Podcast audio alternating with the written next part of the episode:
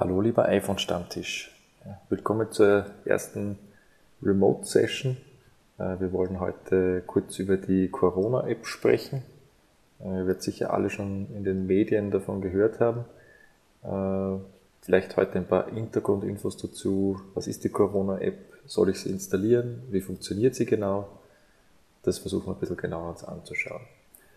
Also erstmal, ist es sinnvoll, sie zu installieren? Äh, da muss natürlich jeder für sich selbst entscheiden. Aus meiner Sicht ist es auf jeden Fall sinnvoll, sie zu installieren und zu verwenden. Äh, was macht diese Corona-App also? Also wie kann sie mir helfen, äh, dass ich informiert werde, wenn ich mit jemandem in Kontakt war, der infiziert war? Und wie, kann ich quasi selber andere warnen, wenn ich selber infiziert bin? Die App an sich heißt einmal Stop Corona. Ihr findet sie über den App Store und äh, also einfach nach Stopp Corona suchen, Stopp mit zweimal Paula und dann Corona. Dann könnt ihr sie herunterladen. Äh, ihr seht auch gleich oder könnt vielleicht nachlesen im Startbildschirm, die ist vom österreichischen Roten Kreuz auch mitentwickelt äh, und wird auch von der Bundesregierung beworben. Äh, solche Apps wie diese gibt es äh, jetzt kann man sagen in ganz Europa oder eigentlich sogar weltweit. Jedes Land hat äh, eine App auserkoren, die diese öffentlichen Schnittstellen verwenden darf, die jetzt quasi auch im iPhone verfügbar sind. Mit dem letzten Update sind die dazugekommen. Und über diese Schnittstellen ist es äh, auf sehr sicherem Weg möglich, Daten zwischen zwei Telefonen auszutauschen, nämlich um festzustellen, ob man sich in der Nähe einer anderen Person aufgehalten hat. Äh, am Anfang, wie die erste Version der Corona-App herausgekommen ist, hat sehr viel Kritik gegeben, das war kein komplett dezentraler Ansatz. Das ist auch technisch damals noch nicht möglich gewesen. Jetzt mit diesen Erweiterungen, die auch Apple und genauso Android zur Verfügung, gestellt haben, ist es jetzt möglich und äh, somit auf jeden Fall sicher und empfehlenswert, es zu verwenden. Wie funktioniert die App, äh, nachdem man sie installiert hat? Hat die App eigentlich nur einen mehr oder weniger Ein- und Ausschalter äh, unter der Überschrift digitaler Handshake gibt es äh, drunter den Knopf automatischer Handshake. Das ist standardmäßig schon aktiv. Äh, was heißt Handshake? So wie Handschütteln. Ja, das ist eben, dass sich zwei Geräte, zwei Corona-Apps miteinander verständigen dürfen äh, und eben das automatisch festgestellt wird, wenn jemand in der Nähe ist, äh, der auch die Corona, die Stop Corona App installiert hat. Damit es funktioniert, muss bei euch Bluetooth eingeschalten sein. Äh, und damit die App auch längerfristig funktioniert, ist es sinnvoll, dass diese auch ins Internet kann. Äh, also zu Hause habt ihr vielleicht WLAN unterwegs, äh, in der mobile Datenverbindung. Die braucht man eigentlich nur für den Zweck, um informiert zu werden, wenn eine Kontaktperson, mit der man Kontakt hatte, innerhalb von 14 Tagen sich krank meldet oder halt eben einen positiven Corona-Test erhält. Dann werdet ihr über die App auch informiert. Das heißt, diese App meldet sich mit einer Notification, die euch sagt, ihr wart mit jemandem in Kontakt, der Corona-positiv getestet worden ist. Aber das passiert alles anonym. Also sprich, äh, ihr wisst nicht, wer gegenüber die Corona-App verwendet. Ihr wisst auch nicht, wer nachher positiv getestet worden ist. Genauso umgekehrt kann niemand feststellen, dass ihr der oder diejenige seit positiv getestet worden ist. Äh, das heißt, in Summe ist eine ganz, ganz sichere Sache. Ganz wichtig eben Bluetooth aktivieren und äh, schauen, dass die App auch ins Internet kann. Also da müsst ihr mal gar nichts extra machen, das funktioniert schon einfach so. Gut, wie funktioniert dieses Erkennen, äh, dass jemand in der Nähe ist, der auch die Corona-App hat, also dieser automatische Handshake über Bluetooth? Äh, Bluetooth kennt ihr von euren zum Beispiel Headsets, also Kopfhörern, äh, wo ihr fest, also wo ihr quasi Musik hören könnt. Genauso können über Bluetooth auch zwei Handys miteinander kommunizieren. Und äh, jedes Handy schickt quasi eine, eine, eine eindeutige Kennung aus, die ändert sich auch alle paar Minuten aus Sicherheitsgründen. Wenn es immer dieselbe wäre, könnte man sozusagen Leute verfolgen. Das ist eben explizit nicht möglich, weil sich die ständig ändert. Und äh, euer Handy äh, merkt sich das quasi, welche Schlüssel sie ausgeschickt hat. Umgekehrt empfängt das Handy auch solche Schlüssel merkt sich die ebenfalls. Da wird auch mit einbezogen die quasi Nähe zur anderen Person. Das kann man über die Signalstärke von dem Funksignal eben feststellen, wie nah jemand ist.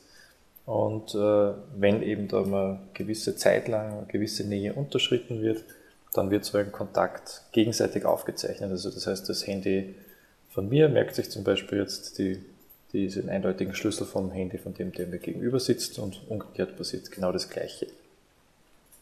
Was passiert jetzt, äh, sollte ich jetzt zum Beispiel erkranken innerhalb von 14 Tagen, äh, kann ich in der App jetzt, das ist quasi auf der einzigen äh, Menüseite, die es da gibt, eine ärztliche Bestätigung melden. Also dort bitte nur wirklich melden, nicht wenn man sich krank fühlt oder, oder glaubt, äh, man ist infiziert, sondern nur wirklich de facto, wenn man infiziert ist, meldet man das eben. Da kann man auf ärztliche Bestätigung melden klicken und dann äh, wird man nochmal kurz gefragt, ob man da auch sicher ist, dass man das melden möchte. Und dann werden alle informiert, mit denen ich Kontakt hatte. Wie funktioniert das jetzt? Äh, das Handy hat keinen zentralen Server, über den quasi alle Daten immer geschickt werden, sondern es gibt, es gibt so einen zentralen Server nur für den Zweck, dass der sozusagen, wenn mein Handy jetzt, wenn ich dort eingebe, ich bin positiv getestet worden, schickt mein Handy die Liste aller meiner Kontakte, aller meiner Schlüssel an diesen Server und das wird an alle Geräte quasi verteilt. Das heißt, der Server weiß gar nicht, an wen das gerade geht, sondern jedes Gerät selber für sich schaut das dann durch und sagt, aha, okay, da war jemand dabei, da war eben die Kontaktperson, mit der hatte ich Kontakt und meldet dann eben diesen Kontakt. Das heißt, das ist wirklich zu 100% anonym und, äh, und somit quasi kann auch keiner nachverfolgen, wer jetzt der Infizierte ist oder also kann man, hat man auch keine schlechte Nachrede. Genau, dann äh, vielleicht noch ganz kurz dazu. Ihr könnt natürlich auch kontrollieren, welche äh, also quasi welche IDs, also welche eindeutigen Kennungen da aufgezeichnet worden sind. Äh, da könnt ihr zumindest feststellen, naja, um, heute um 12 Uhr zum Beispiel habe ich einen Kontakt registriert. Da könnt ihr vielleicht theoretisch nachvollziehen, wer das war. Aber selbst wenn diese Person sich krank meldet, wisst ihr nicht, dass diese es war oder dass dieser Schlüssel das war. Also das bleibt für euch verborgen. Äh, man kann jetzt aber nachschauen, wie viele Kontakte aufgezeichnet wurden. Am einfachsten geht es direkt über die App. Gibt es äh, ganz rechts oben einen Menüpunkt, äh, das Menü, das man dann öffnen kann. Ich schaue kurz einmal VoiceOver bei mir ein und schaue kurz, wie, das, wie der heißt. Ja, leider nicht toll übersetzt, möglicherweise Menü. Nennt es. Ja, also das erkennt ihr zumindest einmal richtig. Und dort gibt es dann ein bisschen weiter unten. Unter Rechtliches, unter der Überschrift Rechtliches gibt es gespeicherte Zufalls-IDs. Wenn ich dort draufklicke, gibt es noch eine lange Erklärung dazu. Das ist im Prinzip das, was ich euch gerade schon gegeben habe. Äh, da gibt es dann ganz unten einen Link, wenn man über den ganzen Text drüber springt, zu App-Einstellungen öffnen.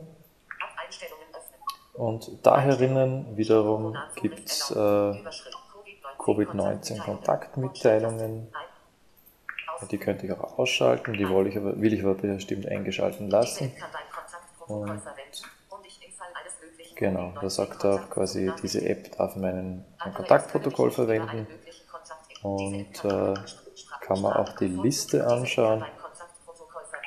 Und da kann ich jetzt eben auf diese Kontakteinstellungen gehen. Da sieht man, dass dieses Kontaktprotokoll auch eingeschalten ist.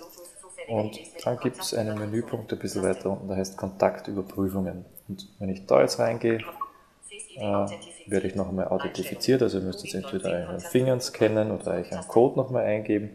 Und ihr seht jetzt dann die Liste aller Kontakte, äh, die jetzt aufgezeichnet wurden. Also bei mir zum Beispiel ist äh, zuletzt heute um 21.40 Uhr ein Kontakt aufgezeichnet worden, davor äh, gestern um 7.36 Uhr. Also sieht eben alle Personen, mit denen man dann näher in Kontakt war, aber halt, man kann es nicht zuordnen, man weiß nicht, wer es war, man weiß nur, wann es passiert ist. Man könnte jetzt diese Liste auch löschen, ist aber eher kontraproduktiv, weil dann werde ich nicht mehr informiert. Also das am besten eingeschalten lassen. Wie gesagt, diese Liste ist nur für euch, wenn es interessiert, dass man da reinschauen kann. Im Normalfall braucht man das gar nicht anschauen, die App installieren. Man muss nicht einmal irgendwas noch speziell aktivieren, besonders halt die, die Bluetooth immer bewusst ausschalten, diesmal bewusst darauf achten, dass eingeschalten ist. Und den Rest macht die App eigentlich von selber. Ähm, ja, soviel zur Stop Corona App. Ihr könnt da gerne hier auf WhatsApp auch Fragen stellen. Sollte noch irgendwas unklar sein. Ansonsten von mir nochmal die Empfehlung, die auf jeden Fall zu installieren und quasi die auch im Hintergrund einfach immer laufen zu lassen. Das passiert auch automatisch, nachdem man es einmal gestartet hat. Also quasi installieren und einmal starten. Dann lauft die im Hintergrund einfach immer mit. Gut, das war's von mir. Bleibt alle gesund und hoffentlich bis bald.